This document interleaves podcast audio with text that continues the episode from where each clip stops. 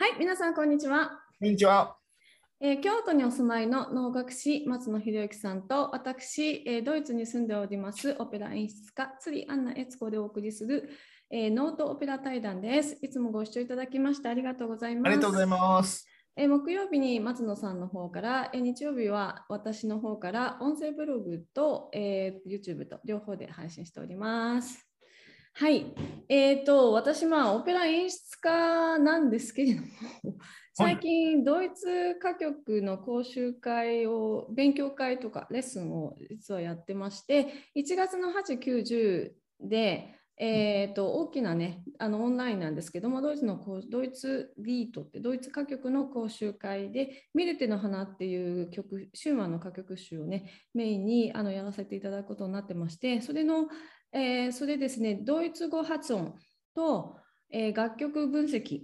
と、うん。えーそれと音楽のレッスンっていう感じの3本立てで1日えー3時間制で、えー3日間3曲やるっていう集中講座をねあの企画しているのでもし皆さんねよかったらまだ間に合いますのであのご応募ください。ぜひぜひ。ちなみに僕、1月9日が舞台です。おーおーそうかそうか同じ時期にあの成人式の週末ですよね。そうです、そうです。うんうんうんえっ、と、第2週、あそうかそうか何を回れるんですか、のもりっていう曲を舞います。おおうん、そっかそっかそうそうなんです。なんかね、能楽師はあの年末年始も忙しいんですけど、その1週間後も忙しいんです。そうですね。あのーこの間一つ元旦の仕事を取ってきたので、すごい。あのーうん、元旦から普通に働いております。うんうん。そうでまあ、私のその講習会の件で、この間あの音楽の道、音楽を教える道、道どうどういうふうに言ったら自分のクラスを説明したらいいのか、ちょっとあの悩んでるんですっていう動画をね、あの何週間か前に出させていただいたんですけれども、あまあ、それのがどういう話だったかってことを簡単に説明すると、えーオペラの演出家って基本的に音演技とかから来る人が多くてあんまり音楽に突っ込んでこうレッスンする人っていうのは本当はそんなにいないんですよ。うん、で、えー、と私は指揮者だったりとかフルーティストだったりとか昔した経緯があってすごい音楽のそのあの根っこが大きい太いのでそっちからの、まあ、知識で、えー普段のオペラでも演出をするしあのそれで派生して今は歌曲までやるんですよね。で歌曲ドイツ歌曲っていうのはまた結構違う分野でオペラとはまた違う分野で専門家の方がいらっしゃるところに、まあ、なんか私なんかがやらせていただくのもちょっとあのこうなんか恐縮ではあるんですけれどもすっごい楽しいんですよこの歌曲。やるのうん本当に楽しいんですよ。ででもその自分が教えてる内容があまりにもそのいろんな知識を使うので演技の知識だったりとかドイツ語の知識だったりとか、えー音楽の歴史の知識だったりとかですね。あのその演いろいろもう音楽のその和声分析とかそういうところまで全部使うので、えーなんなんとかもうその説明がしにくかったんですよ。で、うん。自分は何をやってるんだと実は結構思ってたんですよ。でその声楽の先生のレッスンいわゆる型にはまった声楽のレッスンでもないしでも声楽のことも結構言うしあの指揮者がやるような楽曲分析のところも使うけどそれだけじゃないしみたいなこういろんでそれで分かったことがあるんですよ。じゃじゃーんみたいな。で えっ、とですね私が目指していることはですねほ魂をパカーンと開けてですねう。うん。神様とつながる音楽をさせることさせることっていうかすることなんですよ。うんうんうんうんうんう。ん、分かっちゃったんですよ私。すごくないですか、すごくない。ですか自分で言ってるのもなんなんですけどあのこれは本当にちょっとねあのお一人ちょっとねあのたまたま出会った方がいてですねその方がやっぱそういう方でですね、まあ、ちょっとあのそんなことをそうその人と話してたらですねこうパカーンって開いちゃったんですけどそれね、ねそれね、それね、あのね、あの、開いたんじゃなくて、あのね、多分自分で納得したというか、そう、あのそうなんですよ。あのね、なんか今までね、なんか見えないくて、もやがかかってて、なんか見えない、見えない、見えない、な何、何、どこに進んでいくの自分はって思ってたんですよ。でも、私結構こう自分の心に正直に生きるの好きなんですね。うんあの誰かに何か言われても、なんかやっぱ自分の心の中で嫌って言ったら嫌ってはっきり言う人なんですね。でそういう意味で言うと、あのやっぱり結構自分のやりたいことに突き進んでたんですよ。例えば、オペラの世界で、ドイツとかで特に、えーその大きな歌劇場で作品を持っていくためにはコンセプトっていうのを書かなきゃいけないんですよ。で、コンセプトが上手に書けたらその作品はまあ撮ってもらえるわけなんですよ。でうんそのコンセプトっていうのは何かっていうとこの作品をこういうふうに考えててこういうふうな感じでこういうふうに上演します。例えば、えーマダム・バタフライがありますと。でマダム・バタフライってそのアメリカ人のさ兵隊さんと結婚するんだけど結局振られちゃってさアメリカ人が別なところでおか奥さんつ連れてきてで別れろって言われる話なんですけどでその残された日本人は、あの結局悲しく自害をするわけなんですけど、ね、あの例えばそれをね例えばこれはあの国と国の戦争であるとかって例えばテーマにしたとしてじゃあ国と国の戦争だから、あのもともとは長崎の開国の話だけどもうそれを全部やめて現代の話しましょうみたいな感じで、とかってこうそういうふうにこう塗り替えちゃったりとかするわけなんですよ。そういう、こうなんていうかな理論攻めにするんですよ。で理論的にこういうふうに辻褄があってこういうふうに新しい作品として作りますのでいかがでしょうか？買ってください私のアイデアをっていうふうにして、まあ、その劇場側と話をしてでいやうん。使ってもらえるか使ってもらえないかっていうふうにするのが演出家なんですけども私どうもその中に入れなくて。うん。だってそのマダム・バタフライっていうお話蝶々夫人っていうお話があってこれはプッチーニがすごいいい曲を書いててその曲の一音一音にそのマダム・バタフライの蝶々さんのそのそのピンカートンっていうそのね自分の旦那さん兵隊兵隊の旦那さんがね軍人の旦那さんがいつ帰ってくるのかいつ帰ってくるのかっていうことを待ちわびるなんかう信じてる歌とし私は彼な誰を誰に周りに言われても私は自分の旦那を信じるんですっていうそういう強い気持ちのアリアとかねそういうのあるわけなんですよ。でその、そういう気持ちをどういうふうに舞台に表現するかっていうことが大事なんであってその話を塗り替えて 現代化して新しくすることなんていや別に作曲家求めてないしみたいな。作曲家はこうやってこれが完璧だと思って書いてるのに、なんでわざわざいちいちそれを壊さなきゃいけないんだろうみたいなところで、実は結構できなかったんですよ。それで、うんまあ、自分のカンパニーを立ち上げて自分の作品を立ち上げる、自分の作品を自分でやるっていうことはしてたけども、あのその大きなところに持っていくっていうことをにあんまり実は何か違うと思ってたんですよ。でそれで、そういうじゃあその例えばその町長さんのその気持ちがこのこのアリアでこういうふうにその待つ帰ってこの人を待つその気持ちとかをですねどういうふうに音楽的に表現するかっていうところで音楽的にすっごい深まると演技も必然的にできてですねすごいエネルギーになるわけですよ舞台で。それからその音楽って例えばピアノの小曲とかだったらピアノしかないくてあとは全部自分たちで考えなきゃいけないからそれぞれの人のエネルギーなんですけど、うんオペラのすごいところはその歌詞があって歌詞もう言葉である程度固定されてそこに音楽があってそこにビジュアルがあって舞台があって演技をして衣装があってっていうとその一つ一つのその総合芸術としていろんな情報がぐわってまとまるとすごいエネルギーになるんですよ。で、それが楽しいんですよ。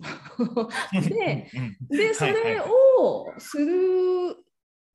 ための一番キーになる音楽を作るところから歌手の人と一緒にやっていくっていうのがもう楽しいんですよ。でここができたら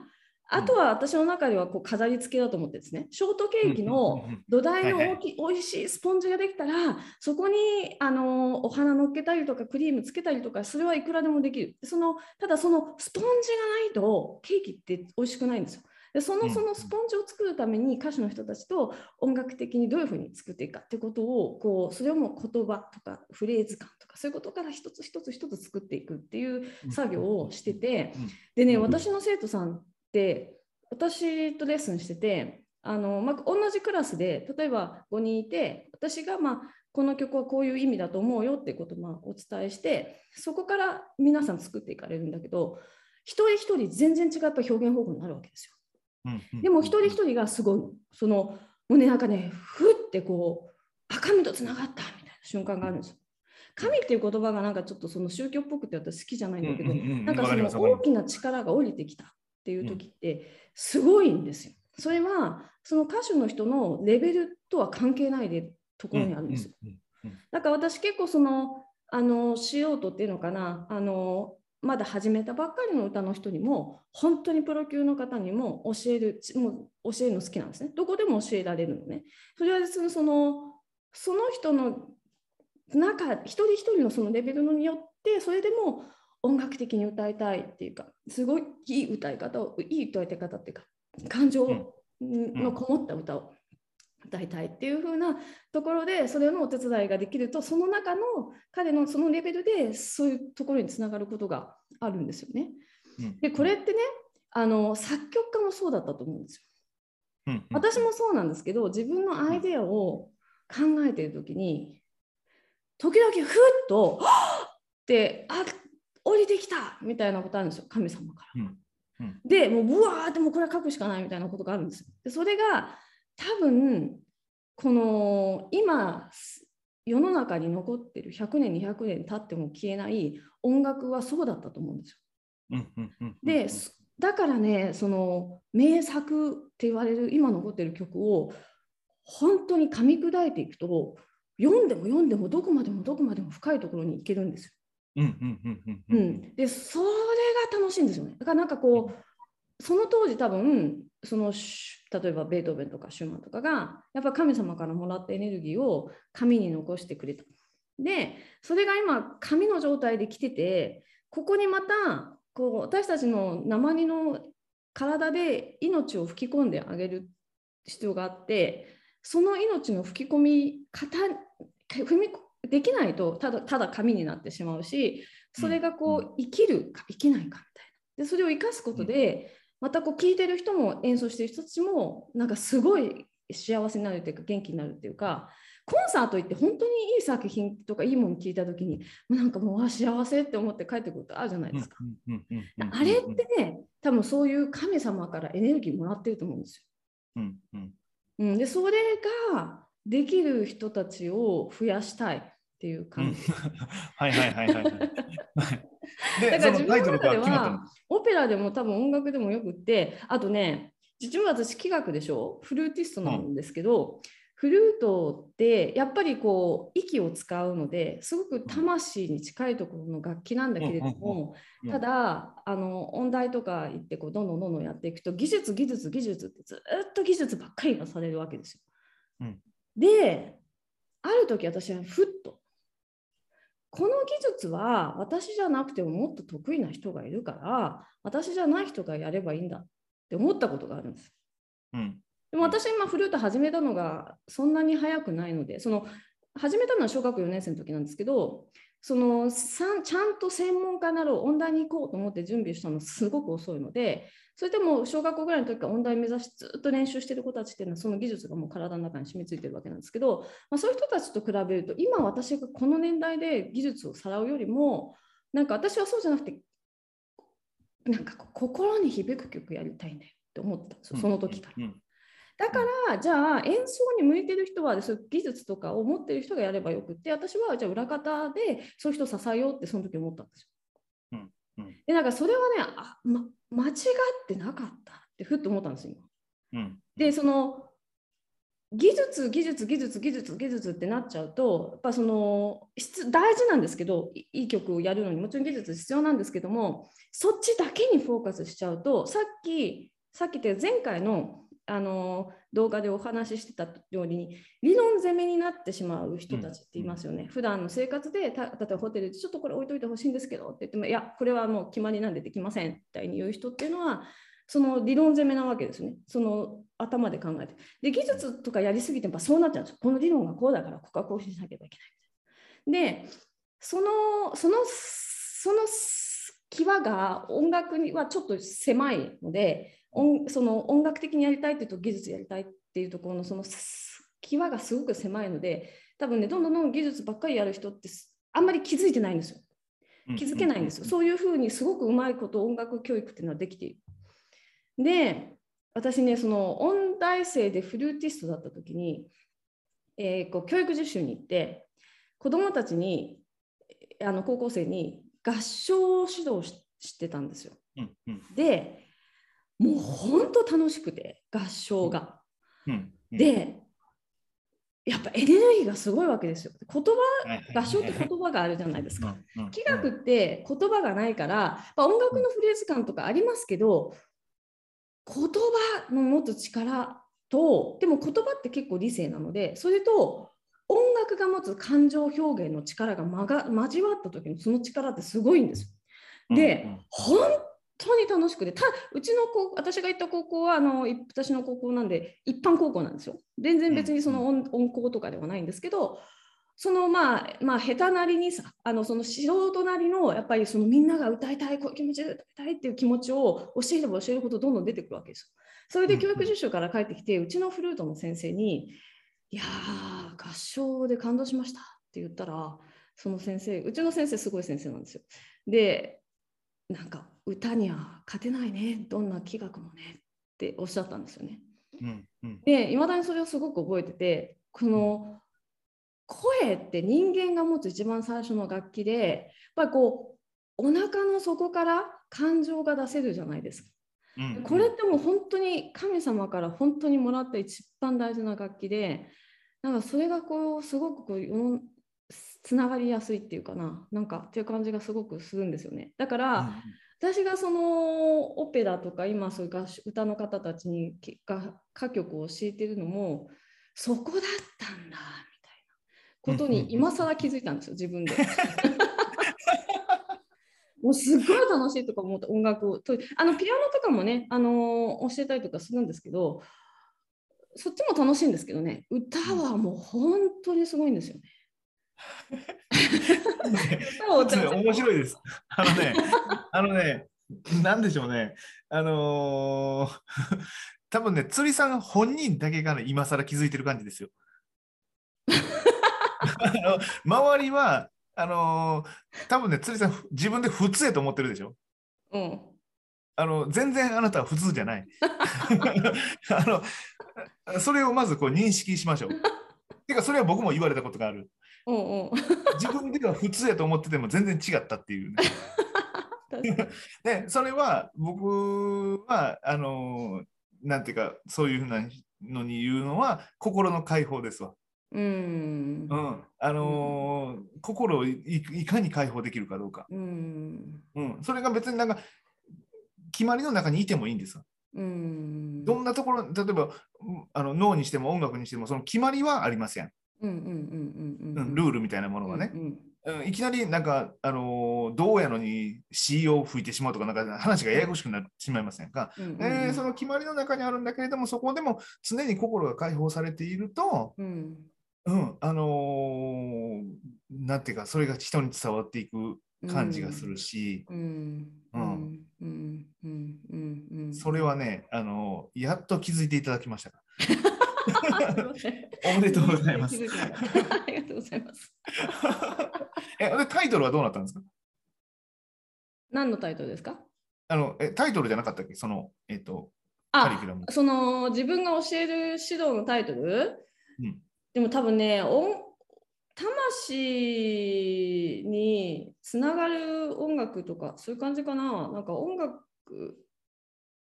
なんか音楽で魂がつながるっていうかなんかそういう感じですよね。ちょっとあのいい言葉を考えてみますが。なんかありますか？アイディアは。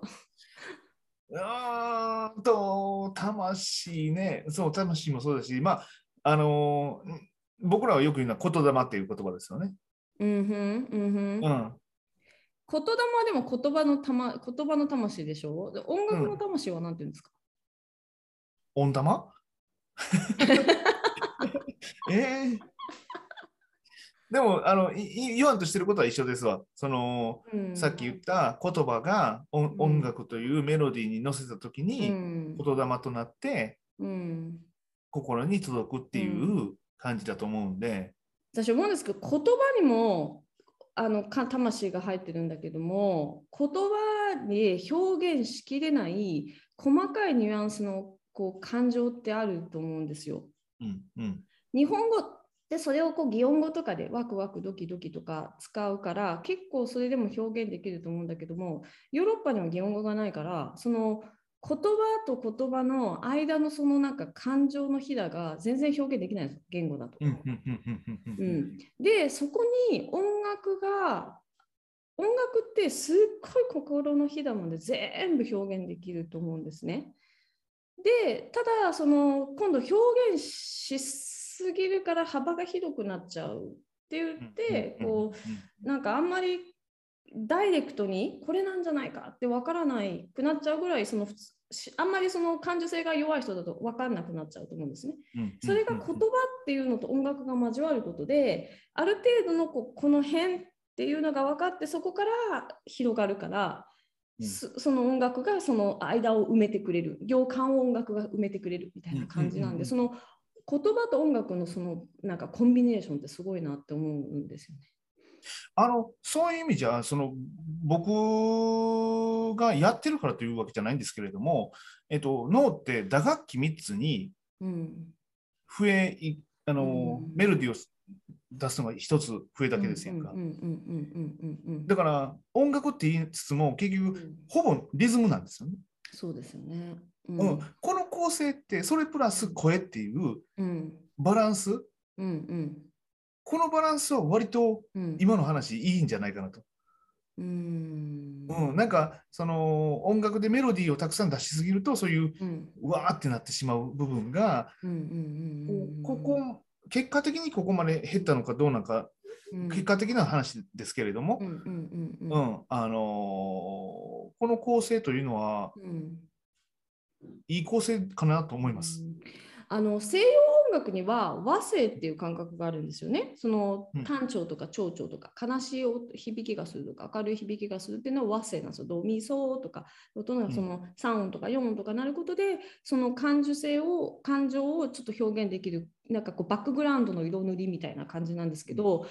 あのお能で言うとそういう意味で言うと音が出せる楽器がフル笛だけでしょ、うん、それに和音にならないじゃないですか。ならないです。で、声も和音じゃないんです。うん。うん、あのそうですよね。あのー、なんだっけ？合唱があるけども、単旋律ですもんね。そうそうそうそうそう。うん。うん。どうどうです？そそのその和声和声がない響きが、例えば雅楽だったら章とかがあるから和声になってるじゃないですか。でもこれがね結局ね2つともねその、うん、実は単音なんですけれども、うん、えーと、脳の歌いの方では、まあ、僕の歌いとかなんかこうかしてますけれどもなんかあの倍音みたいなのが出てると思うんですよね。で笛もあれは実は、えーと、喉っていうこのここの部分になんか仕掛けがあって、単純に音がそのストレートに出ないんです。引っかかりを作ってるんです。だから笛の音っていうのもよく聞くと単音じゃなくて微妙にそのあのなんていうか倍音みたいなのが出てるんですよね。だからそこでフォローしてるんじゃないかなと思います。なるほど。うん、へえ。え、ごめんなさい。あのー、なんだ、お能でさ、あの合唱というか、自由体が歌う時と、あのー、してとかが歌う時と、笛が一緒に歌う時ってありますよね。全員一緒に音出す時。ない。ないんですか？ないです。あの、えっと、うん、と自由体、うん、これ一緒に歌わないです。絶対に。で基本的にはそんなにその一緒になって歌うことはないんですよね。たまにしてと脇が一緒になって歌うときありますけれど、うん、ほぼほぼ一人です。あ自衛隊が歌ってるシーンはしては回ってたりとかするだけってこと、ね、そうそうそうそう。なるほど。で、笛も実はその自由体とか歌ってる時にちょっとあの度にかからへんっていう、まあ、リズムにかからあのぴったり合わへんようなファンファンファンっていうメロディーは吹く時あるんですけども基本的に笛だ単独で歌あの吹いてる時は自由体が歌わないです。そうなんですか。あじゃあやっぱり音が鳴ってると誰かのそのドレミファソラシドっていうかその音音程がある楽器が鳴ってる時はみ一人一つずつバラバラなんだ。バラバラ。うんそうなんです。そういうふうな構成なんです。うんうん、だからあれですよねお面能面とちょっと似ていて悲しい時も楽しい時もその本当に微妙なニュアンスで感じるっていうのかな、能面だったらその角度だったりとか、その笛だったらそのかすかに聞こえる倍音とかを多分感じるっていうかそういうことなんですよね。うんうん。なるほど。そういう形ですもん。だからまあ僕も結局あの今までそんなに気づいてなかったですけどそう言われたら、うん、あのこういう形をとってるし、うん、あのそこの部分に出ているそのちゃんとした音じゃないもので、いろんなものを表現している部分もあるなというのを感じてます。うん、あのおのおの、まあ、指定を回れている時に例えばその林方が演奏することで雰囲気を作ってもらえて、そのシーンに入りやすいとかいうことやっぱあるんですか？あります、あります。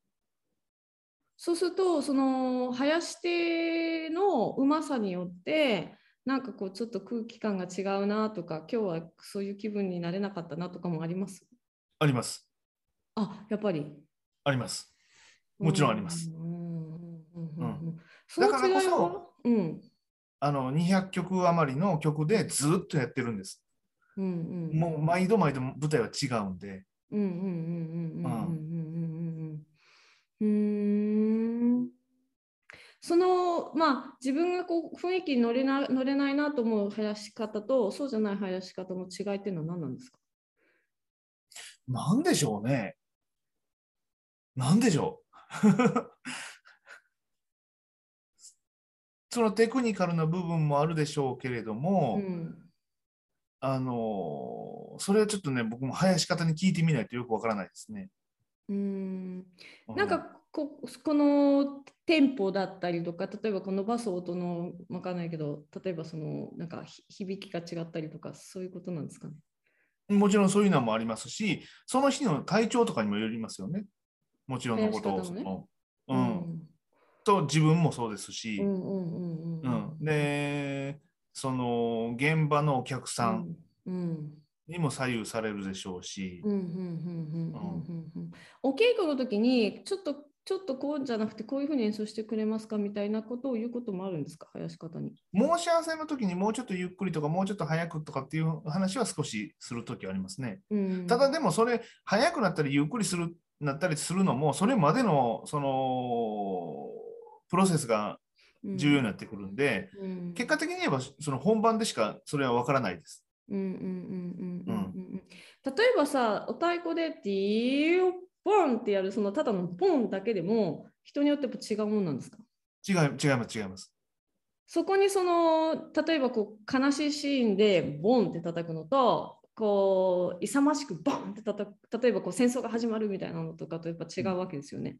うん、叩き方が。うん、うんそういいいい生やし手になるとそういうこともちゃんと考えてその一発の音でそういう雰囲気が出るようにやっぱり叩けるもんなんですか？うんうんもちろんそのそこの違いは大きくありますね。うん、うん、なるほどなるほどなるほどそうかそうか。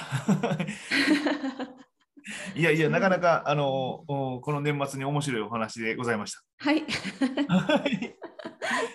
ありがとうございました。ありがとうございました。失礼します。失礼します。